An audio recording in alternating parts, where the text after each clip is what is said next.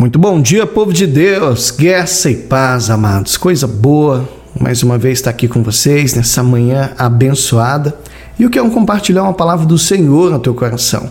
O texto para a gente meditar nessa manhã, livro do profeta Oséias, capítulo 13, versículo 9. Olha que palavra poderosa. A tua ruína, ó Israel, vem de ti, e só de mim o teu socorro. Que poderoso, né, amados? Eu vou ler mais uma vez para você.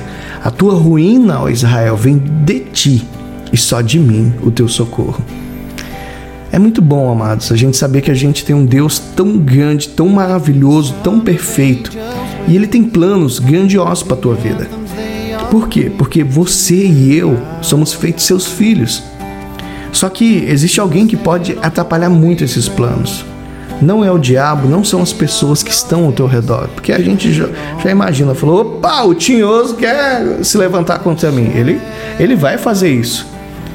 Ah, não, é porque eu tenho inimigos ao meu redor. Não, é você mesmo. O nosso inimigo, o inimigo das nossas almas, ele vai usar todos os artifícios que ele tem para que não se concretize os planos de Deus para a tua vida. Só que eu e você, nós temos toda a condição de vencê-los com as armas que Deus nos dá. E nós podemos aprender muito com esse versículo, que ele está dizendo que grande parte do nosso futuro está aqui, ó, nas nossas mãos. Aí você pode falar, mas como, pastor? É muito simples. O que virá adiante tem relação com o quê? Com as nossas decisões. Se você optar e agora falou, não, não, eu vou desobedecer a Deus, eu vou fazer o que vier na minha cabeça, em função das minhas emoções, das minhas conclusões humanas, o que, que vai estar acontecendo? Você vai estar cavando a tua própria destruição. E nesse caso, o que Deus pode fazer? Simplesmente nada.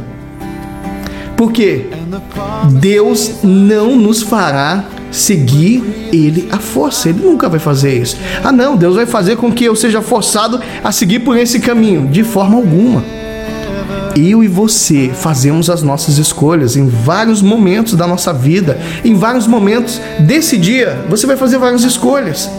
E é justamente nessas escolhas, nos detalhes, as coisas mais complexas que mostramos a quem queremos servir. Se você decidir trilhar um caminho por conta própria, beleza, se separando de Deus, saindo debaixo da, da sua bênção, é contigo isso, são decisões que você está fazendo.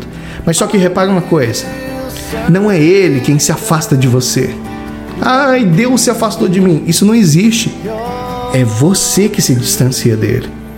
Deus jamais vai te obrigar a obedecer a Ele. Nunca. Por quê? Temos o livre-arbítrio. Deus, grava essa no teu coração. Ele valoriza um coração que é entregue a Ele. Se o que você está fazendo não for sincero, é mera religiosidade.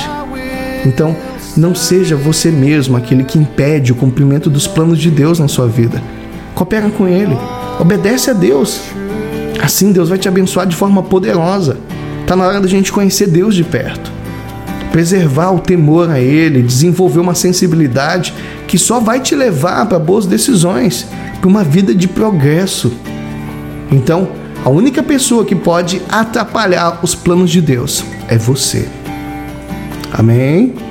Vamos orar? Feche os seus olhos por um instante. Senhor, obrigado, Senhor. Eu creio que o Senhor tem prazer em fazer o nosso caminho prosperar. E eu quero, Pai Santo, cooperar para que as bênçãos, os milagres que o Senhor tem para minha vida se concretizem. Por isso, Pai Santo, nessa manhã, eu te peço, nos dê sabedoria, nos dê discernimento para que a gente tome decisões baseadas na nossa fé e não na nossa carne, não na nossa vontade emocional, mas que aqui dentro o Espírito Santo me conduza às melhores escolhas. Pai, eu oro nessa manhã, juntamente com esse homem e essa mulher, em o nome do Senhor Jesus. E você que crê, diga que assim seja, para a glória de Deus. Amém? Deus abençoe a tua vida, Deus abençoe a obra das tuas mãos. Não se esqueça disso. A única pessoa que pode atrapalhar os planos de Deus para você é você mesmo. Fiquem todos com Deus.